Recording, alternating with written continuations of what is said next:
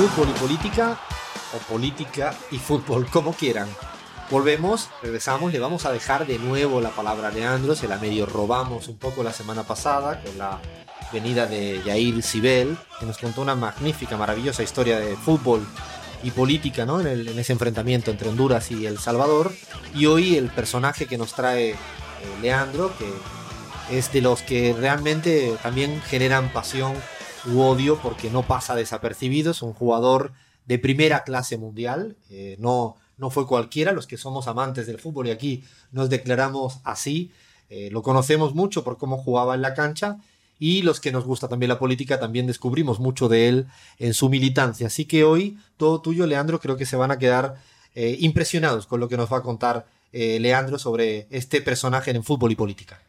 Bueno, Alfredo y queridos amigues, queridas amigues de la pizarra, hoy vamos a hablar de un jugador que le dio una patada literal al racismo en el fútbol, que propuso un boicot a los bancos, al sistema financiero mundial, y que también se enfrentó a la actual eh, directora del Fondo Monetario Internacional. No era cualquier cosa. Casi ¿eh? nada. No hizo, era ¿eh? cualquier cosa. Ese Una de las un grandes personalidades. Un bad boy, un exactamente. bad boy, exactamente. De esas personalidades que un poco se extrañan en el fútbol actual. Estamos hablando del francés Eric Cantona. Eric Cantona, el grande Eric Cantona. Exactamente. Está Vamos a hablar, vamos a empezar primero por sus orígenes, Alfredo, y creo que acá eh, me vas a ayudar un poco.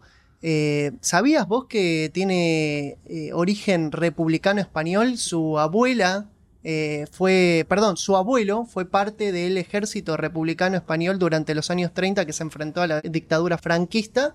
No tenía ni idea, Leandro, porque además, de hecho, para mí era el típico jugador francés, muy afrancesado en todos los sentidos, incluso hasta estéticamente. Es- tenía una estética muy francesa. muy francesa, ¿no? Pero él Sí. eh, reivindica todo el tiempo su herencia republicana española y de hecho lo hizo en un documental sobre la inmigración en el que participó como respuesta una vez eh, a la famosa frase de Willy Sagnol que decía que los jugadores eh, franceses negros carecían un poco de técnica, una famosa frase que se hizo, que la pronunció en el año 2014.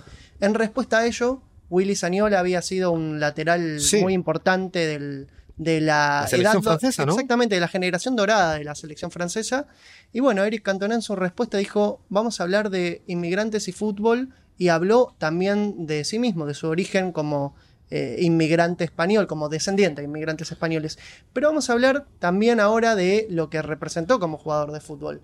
Porque Eric Cantona fue internacional en, en Francia, jugó la Eurocopa del 92. Luego de esa famosa patada en el año 97, Ames Jacquet lo, lo sacó del equipo y fue reemplazado por un tal Zinedine Zidane. No, ¿en serio? Exactamente, que fue, eh, que es hijo también de inmigrantes. Claro, argelino, de hecho. Argelino, Argelino. exactamente. Eh, bueno, pero su carrera más importante, el momento más álgido, más alto de su carrera fue en el Manchester United. Primero, previo paso por el Leeds United en la temporada 91-92, ganó la Premier League.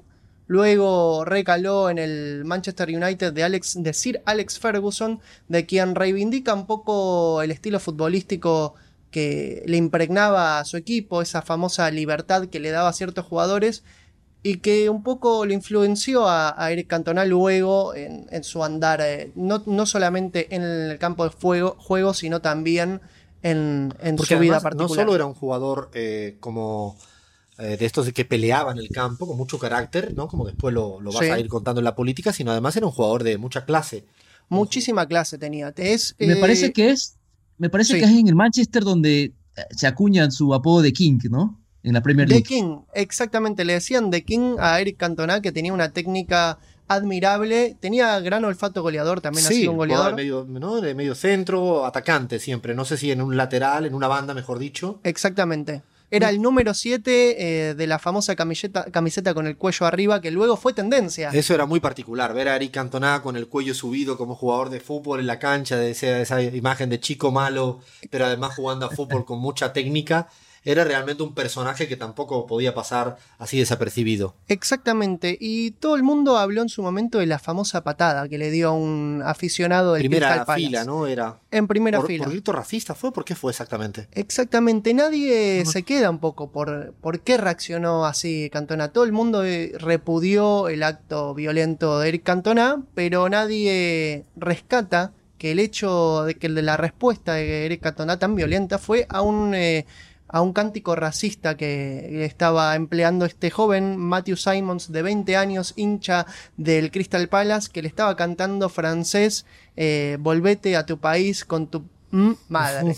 Exactamente. Así Ah. que, que eh, poco fue una patada hacia el fascismo, se le puede decir. en las Sí, fue una reacción que de hecho es cierto. Yo recuerdo muy bien de, de cómo se, se valoró, ¿no? Todo el mundo poniéndole ¿no? la agresividad de él, pero se, se eclipsó, se dejó de hablar, ¿no? De-. Se opacó mucho.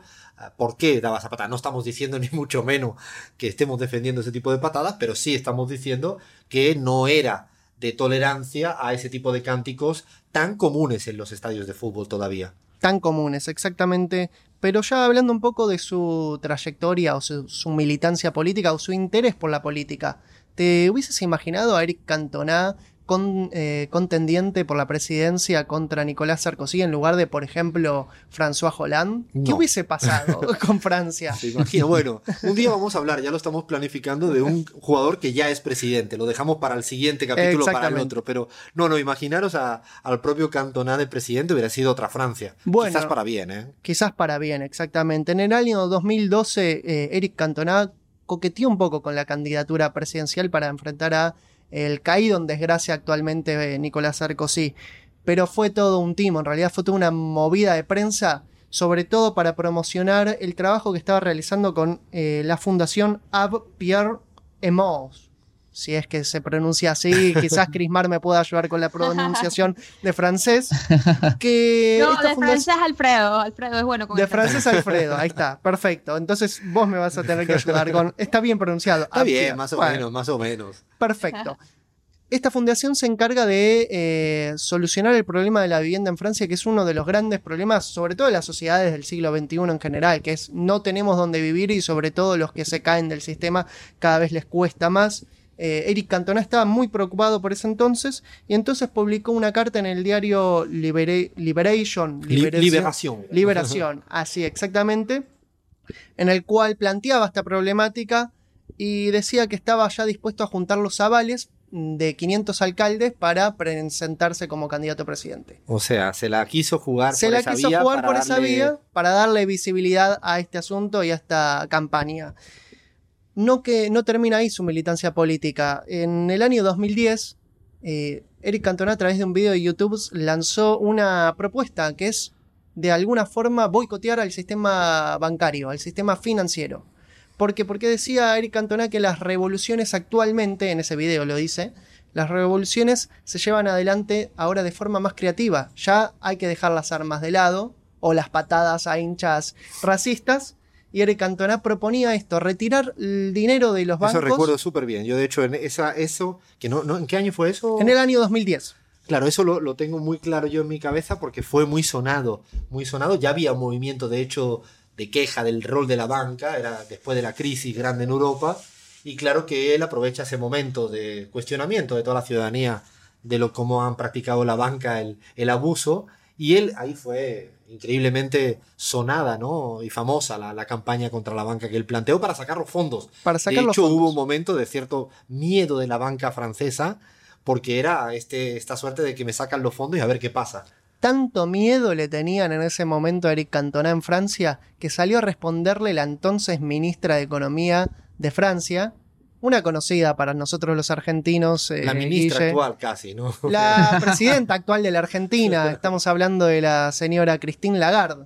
Era- Christine Lagarde salió a responderle a Eric Cantona y le dijo, mejor dedícate al fútbol, que de la economía nos encargamos nosotros que sabemos. Para eso estamos ¿Cuántos nosotros, sabrán, eh? ¿no? Claro, nosotros, ¿cuántos nosotros estamos sabrán? justamente para decirle a Cristian Lagarde que el fútbol y la política no se separan, no se van a separar. Vamos a contar todas las historias que hay de fútbol y, Y política. tampoco la economía se deja solo a cargo de los e- especialistas. Yo prefiero casi que Cantona hubiera dirigido la economía de la Argentina que no lo haga esta señorita o señora Cristian Lagarde. Seguramente nos hubiese solucionado muchos problemas como el de la vivienda. y por último, quería mencionarte un, un dato de color. Hay una película del director Ken Loach, conocido Sí. por Tierra y Libertad, sobre Eric Cantona que se llama Looking for Eric, que es la historia de un cartero en Manchester que es fanático del Manchester United y su sueño es eh, conocer al famoso futbolista francés. ¿Lo logra? ¿O no? Es la segunda persona, Leandro, que me recomienda esa película, Ah, curiosamente. tenés que verla, ¿eh? La, la tengo que ver, sí. De hecho, la, la quiero ver. No, no, no es así por quedar bien aquí, sino la quiero ver de verdad. Y es que hay un amigo que también estará seguramente invitado a este segmento porque me han mandado ya mil historias interesantísimas de fútbol y política. Y hace muy pocos días, sin saber él que íbamos a hablar de Eric Cantona, me hablaba de esa misma película de Ken Loach, que me parece debe estar buenísima porque además este tipo casi todo lo que hace Es lo hace bien. La última película que sí la fui a ver, que era El señor Blake, algo así, es una joya y siempre toca muy bien el cine social con una perspectiva muy británica, ¿no? Y además cuenta Bueno, con la actuación Eric. estelar de Eric. ¿Cómo, cómo, Abraham? Sí, no, les decía que es tan buena, Alfredo, tienes que verla. Yo tuve la oportunidad de verla, está en YouTube. Eh, formó parte, buscando a Eric, eh, del oficial, de la selección oficial del Festival de Cannes en el 2009. y ah, no obtuvo buenas críticas. Ah, pues hay que verla. Ya recomendamos a todas y todos que no se pierdan esa, esa peli, ¿no? Fútbol, cine y política. Se está rebautizando esta, esta sección.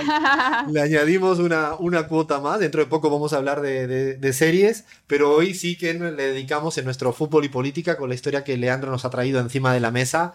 A Eric Cantona, un grande en el fútbol dentro de la cancha y mucho más interesante todo lo que ha hecho, dicho, militado, defendido afuera de la cancha. Seguiremos semanas tras semanas con más fútbol y política.